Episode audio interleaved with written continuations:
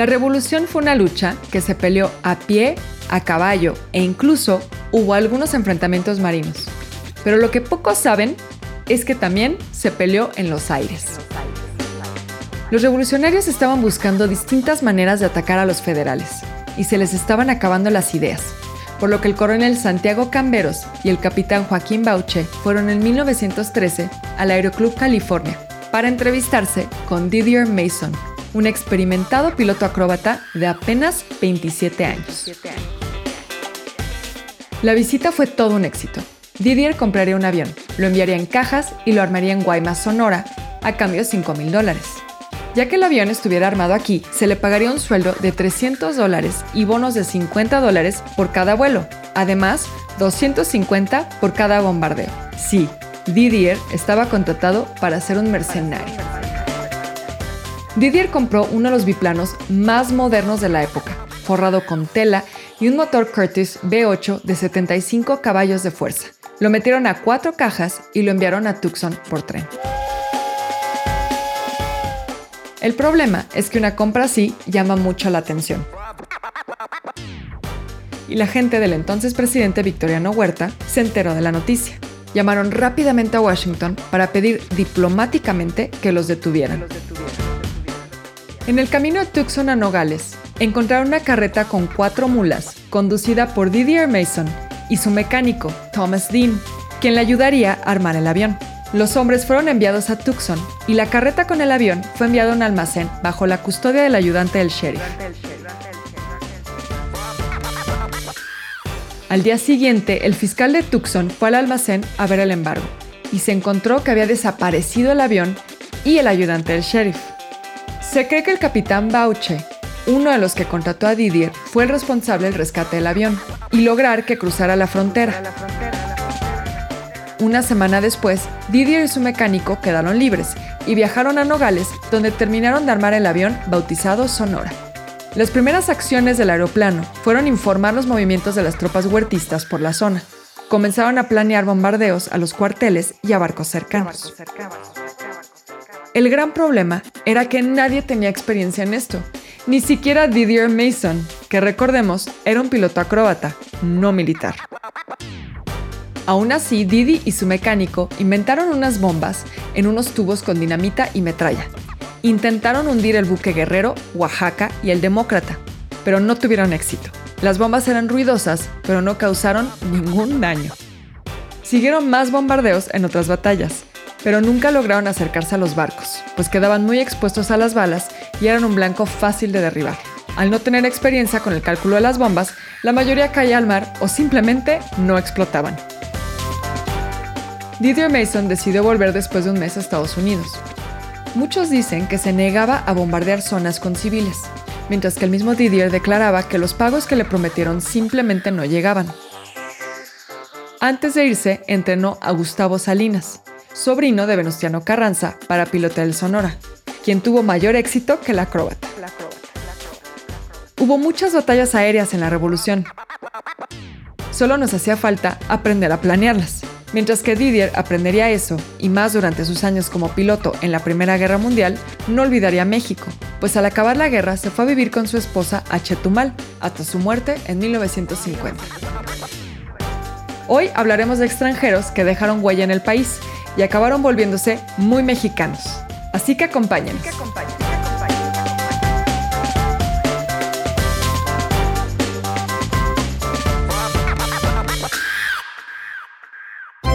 Ya sabes cómo fue la independencia. La revolución. Y hasta la época actual. Ya conoces los héroes patrios. Un billón en español, un trillón en inglés. Pero nadie te ha platicado de estas anécdotas. Mexicanos provenientes del También centro, se dice que a partir ya sea la comida china, la derrota de Porfirio Díaz, Curiosidades de un México que tiene más de una realidad. Esta no es la historia que tú conoces. Esta es otra historia. Tiene Amigos, ¿qué tal? ¿Cómo están? Bienvenidos a Esta es otra historia. Yo soy Beca Duncan. mi nombre es Osvaldo Casares. Y pues hoy le vamos a rendir tributo a ese famoso dicho de Chabela Vargas, que los mexicanos nacen donde les dé su tiznada gana, porque vamos a hablar sobre extranjeros que han peleado por México, extranjeros que han derramado sangre por nuestra libertad, por nuestro territorio, por nuestra patria. Y bueno, hoy yo les traigo una historia de un personaje que quizá ustedes relacionen a mariachis o al pan dulce, pero que en realidad fue un personaje de la revolución. O a una famosa banda pop noventera. Ah, sí, claro, Piénsalo, claro. por claro, desgracia, claro. Por sí, desgracia. también se me estaba olvidando ese nombre. y pues Osvaldo nos tiene una historia muy trágica, pero también de un batallón por ahí que ellos, vaya que sí derramaron sangre por nuestro país. Al principio me, hubiera- dicho, ¿por? ¿Por qué pelearías por un país con el cual que naciste y que llevas como unos meses? Pero bueno, no me estoy adelantando. Al final creo que sí los entiendo, porque al final México está bien padre. Pero bueno, vamos ahora con tu historia. Esta es otra historia. Cuando escuchamos el nombre de Garibaldi, la mayoría de nosotros piensa justo en la famosa plaza de la Ciudad de México donde se reúnen los mariachis, o si son de buen diente como yo, pensarán en el delicioso pan dulce de chochitos blancos, o si son de mal gusto como Osvaldo, pensarán en la banda de música noventera. Everybody loves banana, Beca.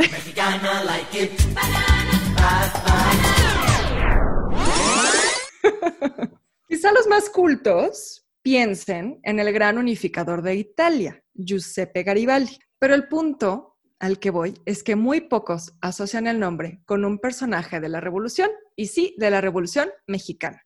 Así que bueno, hoy que vamos a hablar de extranjeros muy mexicanos, les quiero contar la historia del italiano que peleó por la causa maderista, Pepino Garibaldi. Pepino fue el nieto de Giuseppe Garibaldi y de hecho su nombre real es básicamente José y de ahí que en México, que nos gusta la carrilla, le pusiéramos Pepino. Su abuelo fue un personaje fundamental para la historia universal por haber sido el impulsor de la unificación de Italia en la segunda mitad del siglo XIX. Cuando el abuelo de Pepino nació, Italia estaba dividido en reinos. Él, por ejemplo, era de Niza, que ahora está en Francia, pero en ese momento era parte del reino de Piamonte. Acuérdense de este dato porque va a ser muy importante más adelante con el vínculo de los Garibaldi con México. Pero primero déjenme terminar de contarles un poquito de quién fue el abuelo de nuestro revolucionario italiano. Después de varios años en alta mar, y no les voy a contar todas sus aventuras, Giuseppe Garibaldi se unió a un movimiento que se fraguaba en Marsella para lograr la unificación e independencia de Italia como una república. Este grupo se llamaba la Joven Italia. Como parte de este grupo, participó en la revuelta del Piamonte y tuvo que huir a Sudamérica. Porque bueno, eso es lo que se estilaba, ¿no? Si hacías un desastre en Europa, te mandaban de exilio a América. De este lado del charco participaría en diversas batallas y apoyaría también causas revolucionarias que buscaban terminar con el yugo colonizador de Europa en nuestro continente. Las ideas de independencia eran muy importantes para Garibaldi, pues como parte de la lucha por la unificación de Italia, peleó también por la independencia de los territorios italianos que habían caído en manos de coronas extranjeras. Su natal Niza, por ejemplo, fue invadida por los franceses y Giuseppe Garibaldi peleó por liberarla del dominio galo. Recuerdan que les había dicho que el hecho de que naciera en Niza iba a ser importante, pues a pesar de no haber pasado por México durante sus largas estancias en Centro y Sudamérica, Giuseppe sí estuvo al tanto de lo que sucedía en nuestro país y cuando se enteró de la segunda intervención francesa, envió un mensaje de apoyo a los mexicanos. En su carta, fechada el 5 de junio de 1867, habla del retoño del despotismo europeo y exalta la lucha constante de los mexicanos por su libertad, diciendo que cuando una nación se libre de sus opresores, como lo ha hecho México, con tanta constancia y tanto heroísmo, merece una palabra de encomio y un saludo de las naciones hermanas. Sí. Más adelante, además, dice envidiar nuestro valor constante y enérgico y elogia a Benito Juárez. Pues ese espíritu revolucionario y aventurero se lo heredó a su nieto. En 1910, el joven de origen italiano se encontraba en Estados Unidos cuando escuchó que en México estaban buscando soldados para derrocar a un dictador y dijo, de aquí soy. Ahora, algunos han hablado de Pepino como un hombre que luchaba por la justicia social, como lo fue su abuelo, pero otros dicen que más bien se arrimaba a las causas que mejor le convenían. Como un Che Guevara. Una cosa sí, sí. Incluso más adelante vamos a ver que también muy parecido a Pancho Villa, porque parece que él peleaba en el bando que le ofrecía el mejor dinero. Ah, ok. Antes de venir a México, ya había prestado sus servicios militares en muchísimas guerras, como la greco-turca de 1897 y la de los Boer en Sudáfrica. Otros episodios en su carrera quizás sí hayan estado más vinculados a las luchas sociales, como su participación en el golpe venezolano contra Cipriano Castro, en la Revolución Libertadora. Pero en realidad podemos afirmar casi con toda certeza que Pepino era un mercenario a sueldo. Llegó a México reclutado por Francisco Madero para encabezar la lucha armada contra Porfirio Díaz es decir, por ahí corría la voz de que Madero estaba buscando gente que quisiera venir acá a pelear por México o que se quisiera unir a su bando. Entonces Pepino dijo, pues si hay lana y quieren que uno se meta ahí a los cates, pues yo soy la persona perfecta para eso. Aquí la verdad es que se hizo bastantes cosas. Entre las batallas en las que participó destaca la de Casas Grandes en Chihuahua y la toma de Ciudad Juárez. De hecho, gracias a su desempeño en Casas Grandes, Madero le otorgó el grado de general. Rápidamente se ganó su confianza y logró también el nombramiento de jefe de la Legión extranjera.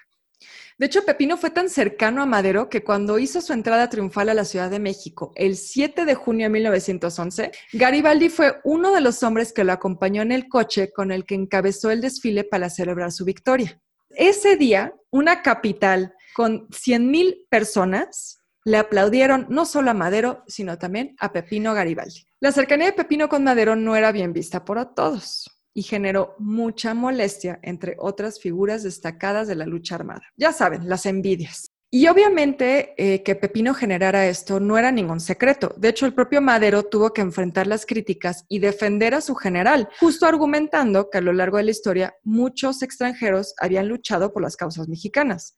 Incluso también dijo que lo mismo había sucedido en la historia de otros países, citando ejemplos como Lafayette, por ejemplo, en la independencia de Estados Unidos, o en el caso mexicano a Francisco Javier Mina. Esto tranquilizó a algunos, pero no todos se dejaron convencer, y entre ellos estaba el temible Pancho Villa. Mm, Dios mío. Sí, él siempre da de qué hablar, ¿verdad? Pues se dice que Villa le tenía tanta envidia a Garibaldi que andaba tras su cabeza y que probablemente por eso Pepino dejó México después del triunfo maderista. A ver, no es que justifique a Villa, pero un poco retomando lo que dices, pues seguramente le dio mucho coraje ver a un italiano codo a codo con Madero cuando él también se había jugado el pellejo y era mexicano. No era realmente italiano Pepino. Él nació en Australia y su papá nació en Montevideo, pero bueno, era un extranjero. Además tiene el nombre más italiano del planeta Tierra. Parece el nombre de personaje de Box Bunny, ¿sabes? Pepino Garibaldi. o sea, no puede con ese nombre.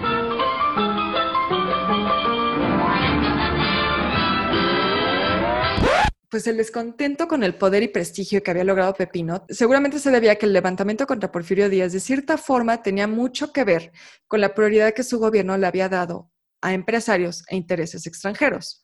O sea, había una sensación generalizada de que Díaz se había olvidado de los mexicanos. Y pues era innegable que eso afectaba las condiciones de los trabajadores, muchos de ellos empleados de las empresas extranjeras a las que Díaz beneficiaba. Entonces era una situación insostenible.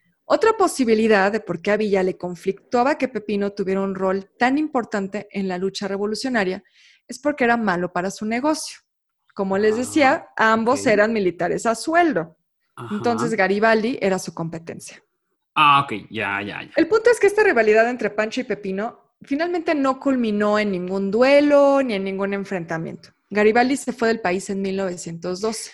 O sea, pero porque él dijo, ya cumplí. Sí, como que dijo, ya, ya me fui, ya logré lo que quería, ¿no? Entonces, cuando se fue Pepino, pues él pensó, bueno, a mí me trajeron aquí para pelear contra Porfirio Díaz, para derrocar a su gobierno, pues logró cometido, ¿no? Ya hay democracia, ¿qué más puede pasar en este país? no creo que se vaya, Exactamente, ya está Madero.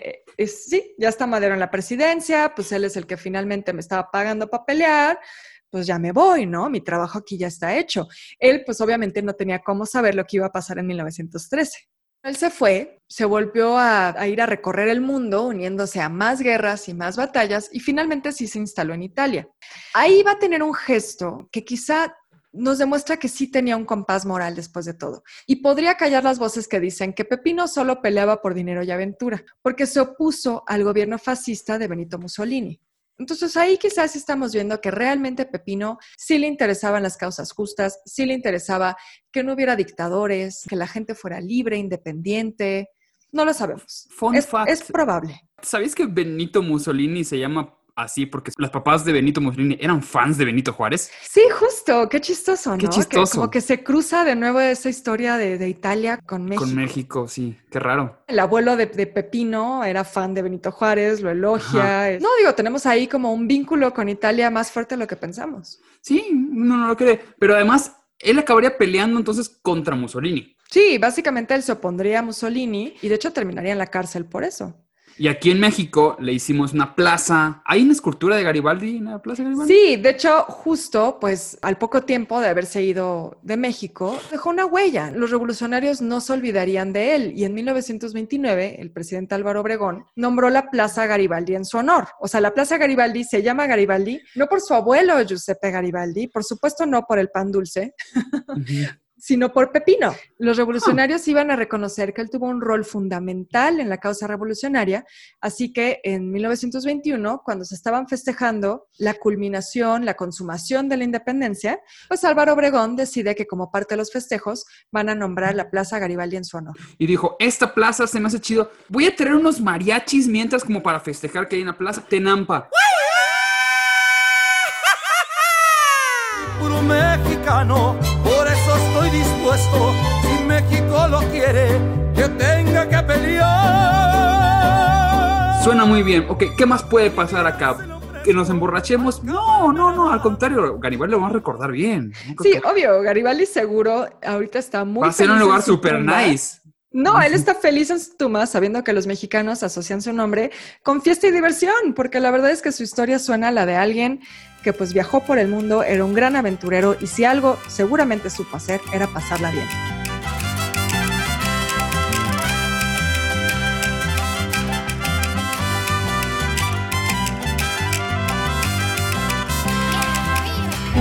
Esta es otra historia.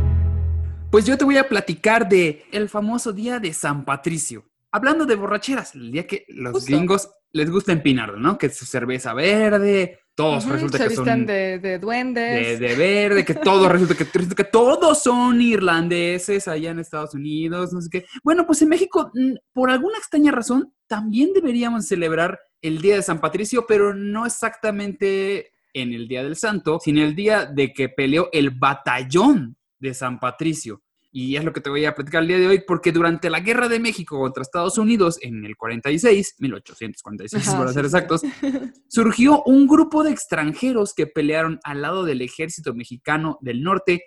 Este es el Batallón de San Patricio, un escuadrón compuesto de desertores del ejército estadounidense que se unieron a las filas mexicanas para pelear contra los invasores.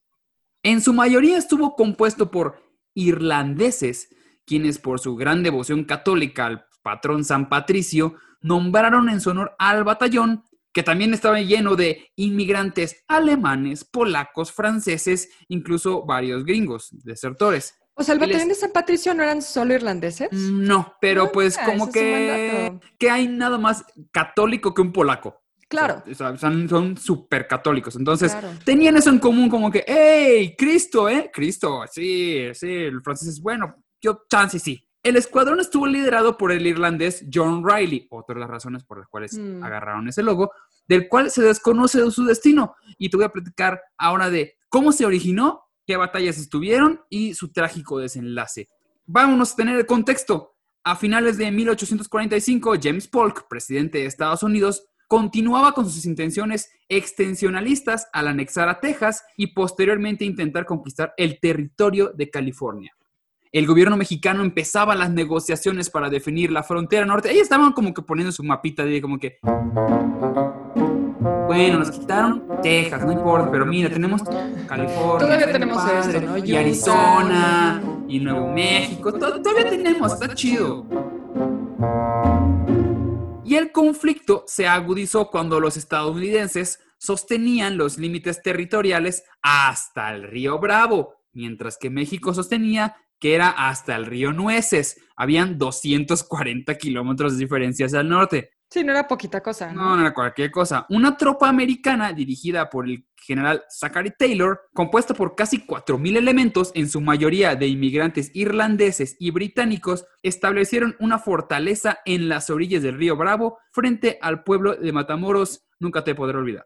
El ejército mexicano del norte, comandado por Pedro de Ampudia, se dirigió a la frontera para intentar frenar cualquier intervención extranjera, pese a que a las fuerzas americanas lo superaban por número y por armamento. Claro, con dinero, ¿no? México Claro, estaba quebrado. Estaba quebradísimo. Pero poco se habla de la estrategia mexicana para detener el avance de las tropas invasoras y que fue la pauta para la creación del batallón de San Patricio. El general Pedro de Ampudia mandó la impresión de volantes en inglés en el que se invitaba a los soldados migrantes a desertar el ejército americano, repartiéndose en caminos cercanos a la zona en disputa y enviándose infraganti al campamento estadounidense. Imagínate, nadie hubiera creído de que si tú imprimes algo en inglés, para eso diciendo, oye, traiciona a tu país, vente con nosotros, somos chidos. Van a decir, ah, bueno, Bueno, pero ahí te voy a decir qué decía este famoso volante. Recuerden que nacieron en Gran Bretaña, que el gobierno estadounidense mira con frialdad la poderosa bandera de San Jorge y está provocando hasta que truene al pueblo guerrero al que pertenece. El presidente Pollock está manifestando con desafío el deseo de tomar posesión de Oregon, como ya lo ha hecho con Texas. Así que vengan con toda confianza a las filas mexicanas. Era como un, hey, estos güeyes no se van a detener, no se hagan, o sea, van a querer más y más espacio. Mejor van a hacer con nosotros y vamos a ponerle un alto. claro, ya había como una cierta rivalidad. O sea, finalmente Estados Unidos se independizó de Inglaterra. ¿Qué no entendimos? Otro general mexicano, Mariano Arista, invitaría también a través de propaganda a los enemigos a abandonar la desesperada y profana causa donde depongan sus armas y corran a nosotros y nosotros los acogemos como verdaderos amigos y cristianos. Entonces, era una propaganda durísima de los mexicanos para que se caigan para acá. Y les funcionó. Si bien es cierto que los irlandeses tuvieron una invitación por parte de México, la iniciativa fraguó por tres razones fundamentales. La primera, los inmigrantes sufrían de marginación y maltrato del propio ejército norteamericano, porque recordemos de que al, al gringo le gusta eso del racismo, ¿no? Les gusta Sí, eso bueno, de, se de- les de- da. de- se les da, y eso de que, ay, eres nuevo en el país, vente bien la patada. Cuando de repente se independiza Estados Unidos, llegan muchos inmigrantes, muchos, porque igual le estaba pasándola muy mal los irlandeses, y llegan a Estados Unidos y fueron recibidos pésimo. Pero también el ser católicos, ¿no? Porque los gringos son Sí, protestantes, eran protestantes, la mayoría. exactamente. Dos, la religiosidad de los mexicanos. Así como su devoción al culto católico, se sintieron identificados efectivamente a los irlandeses con el ejército mexicano más que con el estadounidense. Se dice que se escuchaban campanadas de la iglesia de Matamoros, lo que hizo que muchos europeos occidentales católicos cruzaran a nado el río Bravo para unirse a las misas. Imagínate llegar, cruzar el río Bravo y la misa está en español. O sea, y nosotros pensando Bueno, que en no, son Guanajuato son, latín, ¿no? muchos, ¿no? Sí, no, latino era todo, estaba, no hay problema. Otro punto extra eran las promesas de las concesiones de tierras y mejor paga que recibían del lado mexicano también. ah. Así que digas tú, uy, qué católicos, y ay, qué Claro. padre, porque me No, había dinero por medio también. Los volantes de deserción prometían a los soldados rasos tierras al finalizar la guerra. Porque pues todo se maneja así. Hubo casos de abandono voluntario sin necesidad de propaganda y también supuestos raptos del ejército mexicano a soldados extranjeros para obligarlos a formar parte del ejército. Ay, mi México. O sea, también se los llevaban por la fuerza. Por supuesto que aquí- en México que no funciona la fuerza. El escuadrón de San Patricio inició operaciones en la misma batalla de Matamoros, ayudando a bombardear la guarnición estadounidense del otro lado del río.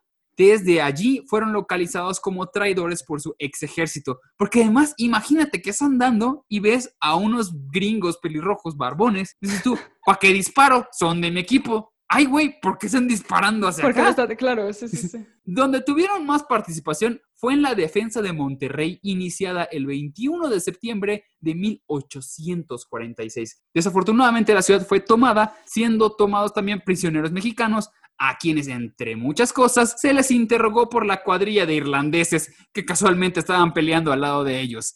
Sin embargo, continuaron las deserciones para el ejército estadounidense, ya que se continuó con la estrategia de regar volantes por todos los caminos. Estaba funcionándoles a los malditos perros. ¿Quién pensaría? Conforme el batallón se fue consolidando, la prensa mexicana hablaba bien de ellos, asegurando que eran efectivos, bien preparados y serían bien recompensados por sus servicios. también fueron determinantes en la batalla de Angostura en febrero de 1847, jugando la artillería patricia un papel esencial. Por desgracia, el resultado de la batalla dejó serias bajas para la compañía irlandesa y los sobrevivientes fueron condecorados por su valiosa participación. El golpe más duro fue la batalla del Cerro Gordo en las inmediaciones de la ciudad de Jalapa en Veracruz, cuando una estacada dirigida por el general Winfield Scott tomó el puerto desembarcando más tropas extranjeras. En Cerro Gordo, tanto el ejército mexicano como el batallón de San Patricio sufrieron bajas considerables. Esa la perdimos, la perdimos horrible. Bueno, perdimos varias, ¿no? Creo. Contra los gringos creo que no ganamos, ganaban cuando estaban llenos de malaria, llenos de enfermedades de, de mosquitos, siempre. Después de la derrota, el avance invasor al centro del país, pues era cuestión de tiempo, y los elementos sobrevivientes del batallón llegarían a la Ciudad de México, y allí a las órdenes de, adivina de quién. ¿Santana? Santana, ay Dios. Ay, ese Santana. Dios Se mío. reubicarían, cambiando su nombre a la Legión Extranjera de San Patricio. A este reformado escuadrón se le seguían sumando efectivos desertores extranjeros, con un nuevo plan de apoyo para quienes decidieran entrar al ejército mexicano. Al final, tanto el batallón primario y el otro que se formó caerían en manos del ejército estadounidense en la famosa batalla de Churubusco. En esa batalla había más de 100 efectivos de la compañía de San Patricio, quedando cerca de 80 prisioneros, de los cuales tuvieron un desenlace bastante trágico. La gran mayoría fueron condenados a muerte, siendo ahorcados mientras la bandera estadounidense se izaba sobre el Palacio Nacional, tal vez el Uf, punto más bajo en la historia de México. Otro porcentaje fue azotado y marcado con la letra D de desertores sobre el rostro. Ok.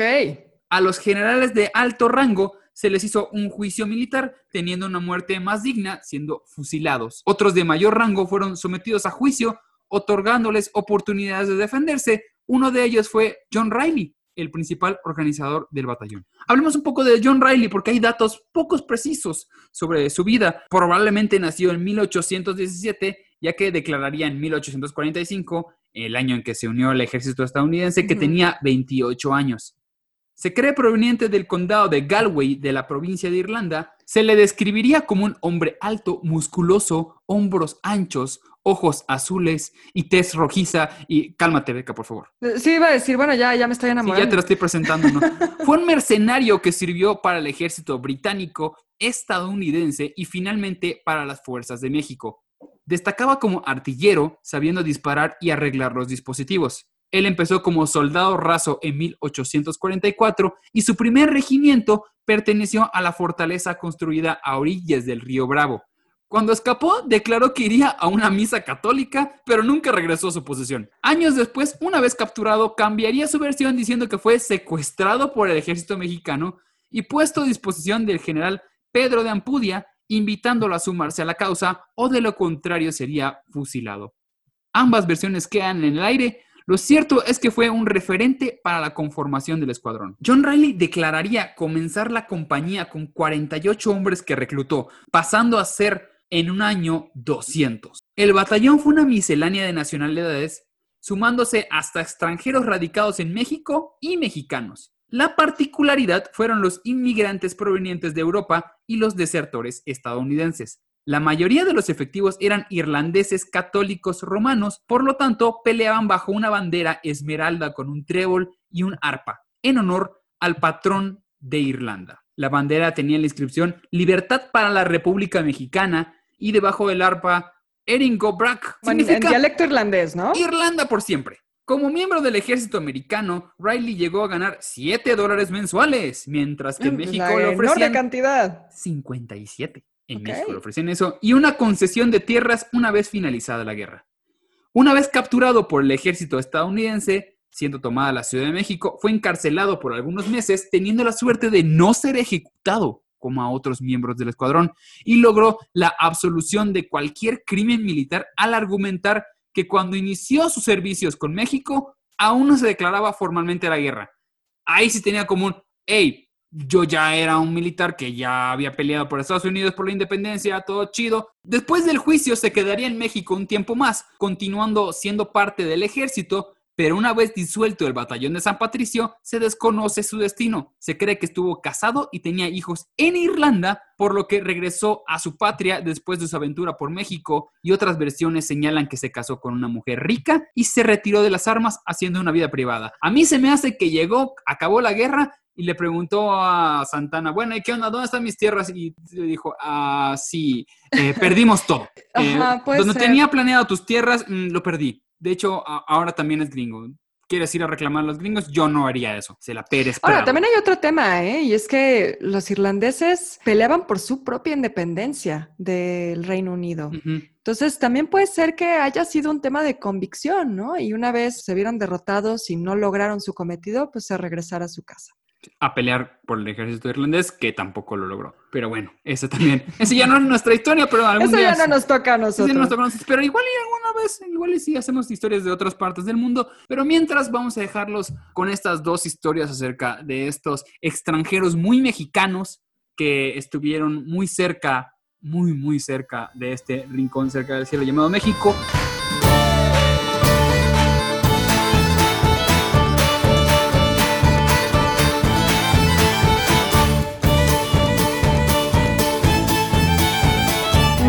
Esta es otra historia. Muchas, muchas gracias por escucharnos. Nos vemos la próxima semana con otro episodio con historias más raras y más divertidas. Muchas gracias por escucharnos. Mi nombre es Osvaldo Casares Yo soy Beca Duncan. y esta es otra historia. Esta es otra historia. Esta es otra historia. Es narrado por Beca Duncan y Osvaldo Casares. Investigación a cargo de Horacio Acosta y Ernesto Aguilera. Producción de audio, Uriel Islas. Esto fue una producción de Máquina 501 para el mundo. De nada, mundo. Productor ejecutivo, Manny Mirabete.